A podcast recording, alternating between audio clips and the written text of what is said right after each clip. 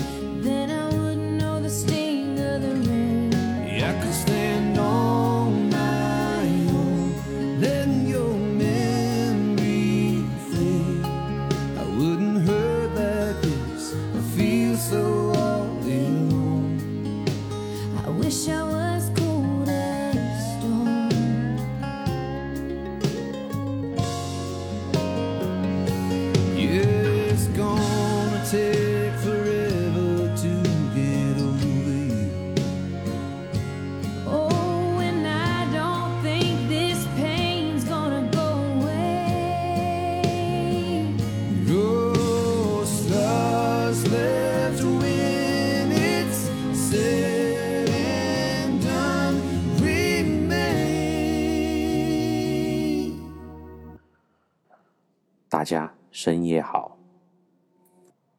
因为现在已经马上十二点了，我觉得我这个节奏再往后面走的话，就应该是马大家午夜好了。刚刚开篇那个英文歌怎么样？Cold as a stone 啊，最近如果比较细心的朋友，你应该发现我每一集的最后结尾的那首歌和下一集开篇的歌是同一首。这样的话呢，就是如果你在某一集的结尾，你觉得这个时候这首歌很好听，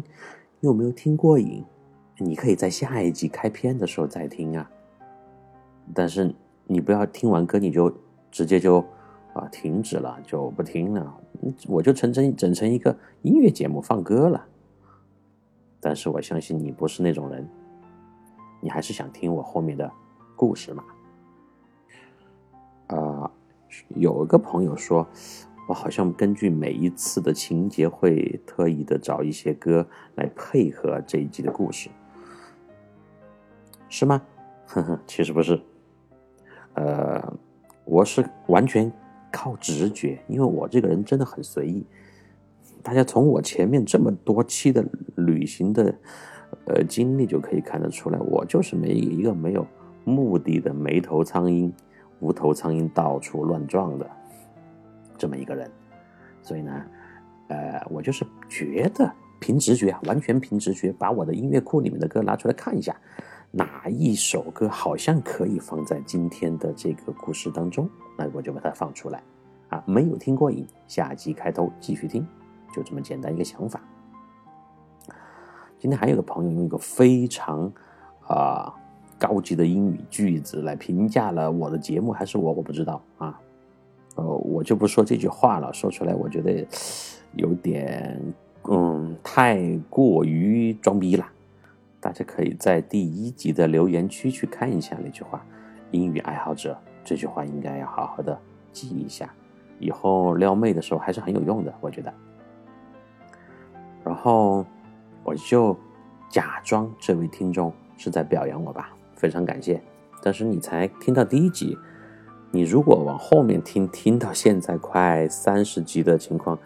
我可能觉得你会用更加啊华丽的词藻来描绘这个专辑吧。其实作为我这样一个没有什么文化的人，啊，我给大家带来的节目，只要能够达到两达到两个字目的就可以了。哪两个字呢？就是好玩就 OK 了。至于什么？思考呀，深度呀，这些，仁者见仁，智者见智嘛。每个人都有自己不同的标准，开心就好。今天确实比较晚，我回到家已经十点过了。嗯，洗完澡真的就很想躺在床上就睡去，但是真的我躺了一下五分钟，马上又起来了。我觉得好，今天晚上就是还有一件事情没完成，什么呢？录音啊。就像我上一次说的呀，我每天晚上不说一段，我就确实就浑身难受不舒服，所以我就还是来到书房，打开电脑，继续聊一聊呗。今天成都的天气非常好啊，然后我也开车去了比较远的地方，去呼吸了一下新鲜空气，因为觉得今天是在星期五嘛，人没有那么多，恰好又错了，太低估成都人了。我在成都十几年，都还没有把成都人的这个秉性摸得特别清楚。但今天再一次加深我一个印象，印象就是喜欢出去扎堆子。可能最近确实是憋疯了啊。嗯，再加上这一周呢，五一节放假，后天就又要上班，明天只放一天，所以好多人今天就出去游玩了。那么造成的情况，当然就是堵车了。四十多公里，我回来回家开了两个多小时，真的要崩溃了。当然啦，肯定还有很多人就是本来之前在上班，现在失业了，在家没事做。然后，成都的这个氛围就是喜欢开车出去自驾，出去到处乱逛。所以我在，哼我今天去到成都的龙泉山那边有一个非常漂亮的叫做呃公园吧。待了一下午，然后呢，发现好多人都跟我一样，所以呢，他觉得人少，你觉得人少，我也觉得人少，所以我们全体都共同行动，那然后人就多了嘛。所以呢，那个我们中国人的的从众心态也好，觉得自己很聪明的这样的想法也好，很多时候。结果反推就是自己真的很傻，你不要去想太多，你想去就去嘛，你想走就走嘛，你只要能够承受得了堵车带来的麻烦和疲惫，那你就去堵呀，要不你就宅在家里面，不要出门。好了，前面的话当我废话太多，闲聊几句，回到旅途当中，上一次呢，我们已经开始正式进入了布拉格。我来到布拉格的这个第一个时间又是在晚上，但是这一次的晚上呢，与前面几个国家的氛围又不相同。嗯，各位你们去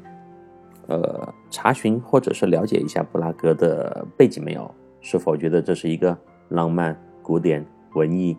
而又现代的城市呢？是的，刚刚这几个词可以比较嗯。明显的来概括布拉格，但是就像我在布达佩斯的时候说的，好像有一段话，就是你你的固有印象只是一个很片面的大概的表象，你只有深入其中，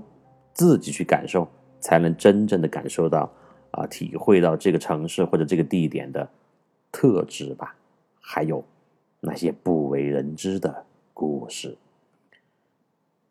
今天的分享呢，从一个阳光明媚的早上开始，也就是我来到布拉格的第二天早上。好了，我就要开始加快节奏了，因为现在十二点过了，我我发现突然才想起，明天虽然是周末，但是我八点钟要起床，要出去办一个很重要的事情，嗯、还是应该早点睡。来吧，来干货。上次说到了，呃，早上出门我就遇到了神仙。神仙是什么神仙？在我们 四川话当中，并不是说遇到了神灵护佑啊那种，是遇到了神奇的人，就是遇到你妈个神戳戳的人。我买了面包和咖啡，呃，在酒店对面不到五十米的火车站广场上的长椅坐下，准备吃个早餐，就去往我这天的第一站老城广场和天文钟。那个老城广场，就是周杰伦和蔡依林唱的那首歌的布拉格广场的那个广场。我在外面旅行有一个习惯，呃，早餐的时候不喜欢特别正经的坐在酒店里面或者是一个餐厅里面去吃，因为早上是一个地方特别繁忙，你能够见到很多当地人真实上班或者是出行的一个情况的这么一个良好的时间。虽然有时候酒店提供了免费早餐，我都不愿意，不愿意在酒店里面吃了早餐出来，我都喜欢啊、自己在外面买一些啊干粮，不叫干粮，买一些吃的，坐在街道上的呃长椅上或者是广场上的某个角落，边吃边看这个广场上或者街上的真实情况。这么多年，我一直都是这样做的，特别有意思。大家以后出去旅行的时候，吃早餐的时候，你可以这样试一下。但可能有的朋友头天太疲惫了，早上一觉醒来可能都十点十一点了，另当别论啊。但我没说。我这一天呢，就是和往常一样，打算边吃个吃着那个早餐，一边随意的看一下嘛。谁知道这一天呢，就有了一个很大的收获，真是出乎我的意外，也是我来到布拉格的第一天早上就给了我这么一个巨大的惊喜和惊吓。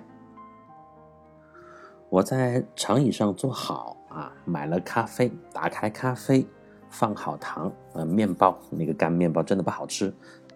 但是没办法，我我今天我知道我要有一个长时间的步行，所以早上必须要吃饱，就买了一个很扎实的面包，很长很硬，就一边在那嚼着喝着咖啡，一边就啊无所无所事事的四处打量，是不是像一个呃像一个等待作案的罪犯呢？我自己都觉得有点像。我刚吃了两口，我就听见我右边的路上传来了奇怪的声音，我就顺着那个声音望过去，就只见一个身材很矮小、穿着十分邋遢、戴着一顶很脏的帽子，还背着一个背包的男的男子，年纪大概有三十多岁吧。他正在和两位游客打扮的帅哥大声的嚷嚷着什么。他说的呢，应该是捷克本地语言。两个很高大，看上去是北欧长相的帅哥在前面走，那个乞丐一样的男子，就是刚刚我说那个很邋遢的男子，就一直跟在后面，嘴里不停的骂骂咧咧的说着什么，这声音就越来越大。那两个那两个北欧的帅哥，我怎么觉得是北欧呢？因为呃，我去过欧洲比较多次嘛，而且也接触了不同国家的人，我是自己推断的，因为北欧人都高高大大的，然后他的这个长相和轮廓，还有包括眼睛的细节，和典型的南欧和西欧人是不一样的，所以我推测是北欧人，而且明显一看就是游客，因为他们的打扮、穿着、背包就是一个游客的打扮嘛。好，这两个北欧的帅哥啊，呃，有可能是芬兰、瑞典、冰岛的嘛，反正就那一块的，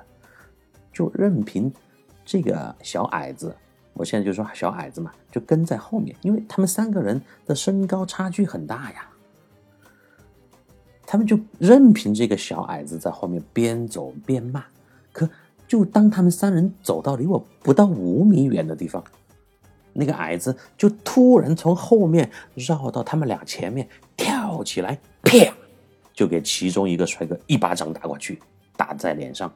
我噗的一口咖啡就喷了出来，因为他们俩，他们三个离我很近啊，就在我的面前，我手里的面包也吓得掉了一大块在地上，这个场面非常的搞笑啊。就他像什么呢？就像一个很小矮小的小朋友，他拿不到挂在衣架上的帽子，只能奋力的去起跳，跳起来去够那个帽子，而那个帽子此时就是那位北欧帅哥的脸。我这个一口咖啡就直接卡在我的喉咙里面了，我看呆了。当时我的第一反应是什么呢？啊，因为前面前一天才在荷兰英雄救美了嘛，啊，不叫英雄救美，英雄抢包了嘛，抢回包，我就一股热血又差点涌了上来，就就在思考啊，用极短的时间。来思考要不要延续昨天在梵高博物馆外面那个风格，出手相助。但是呢，随着一口咖啡下肚，我马上又冷静了下来，已经快要离开凳子的屁股又慢慢的坐了回去。因为这个剧情啊，不像阿姆斯特丹就昨天那么明显。那昨天抢包的场景呢，傻子都能看得出来谁是好人谁是坏人，一目了然嘛。但我现在眼前这个小矮子，一看就是当地人。以他的体格，想要去肉搏两位接近，我觉得应该有一米九的这个北欧人，他不是疯子，就是因为还有什么隐情在背后我不知道的。其次，以两个高大帅哥的身形和体格，想想要从体力上去制服那个小矮子，那简直太容易了。不说动一下手指头就可以把它掀翻吗？那也是一脚踹过去可以把它直接踢飞嘛。但是呢，很奇怪的事情就是这个有被挨打的那个帅哥，他居然什么反应都没有，就任凭这个小矮子跳起来打他。我们四川话就说跳起来铲狗日两耳屎。这个是非常羞辱人的一个举动啊，就让你非常的没有面子的呀。但是他为什么不还手呢？莫非这两位是做了什么对不起那小矮子的事情，所以不好意思还手，只能选择逃避？第三，此时的广场上还有一些其他的人，大多数看上去都是过路的布拉格当地人。看到刚刚那个情景，没有一个人停下来。就是没有一个人停下来去围观去看他们三人的闹剧，更没有人出手相救，就基本上就从旁边经过一看啊，看了两眼便匆匆离去，继续行路，就那种感觉哦，给我打假手好吗？走了。所以呢，我又用用了那个词，综上所述，我一个初到跪地地皮儿都还没踩热的外国佬，要是。一时热血沸腾，擅自行动，可能我自己会死得很惨。我觉得还是当一个文明观赛的安静的吃瓜群众吧。于是我呢就继续喝着咖啡，一边聚精会神的欣赏着离我不到几米远的地方发生的这精彩一幕。更神奇的事情就发生了。我刚讲了两个高大的帅哥，不但没有还口，也没有还手，任凭被打、被侮辱，他们就撒开步子跑了起来，就像是我们电视里经常发现看到的那个小三儿被正房抓到了，在大街上狂奔的情景。然后前面两个大长腿就在前面跑，然后那个小个子就在后面拼命的追，啊，追着追着还从路边捡了一块石头攥在手里。呃，准备随时要升级这个展示，战士嘴里骂的更响亮了。我虽然听不清楚，但是那个声音的非常的有特色，浑浊不清的发音，啊，呃，奇奇怪的腔调，两只小短腿高频率的在前后的在地上交替着前进，哒哒哒哒哒哒哒哒哒哒。我甚至看出了动画片里那个猫和老鼠，Jerry 追。他们的感觉，大家去脑补一下。我们经常看小时候看那个猫和老猫和老鼠嘛，那个金汤姆太太可怜了，经常被那个小老鼠杰瑞追的到处跑。那个小老鼠那个小短腿就在地上咕哒咕哒咕哒咕哒就划过去，就那种感觉。然后我再看了一下，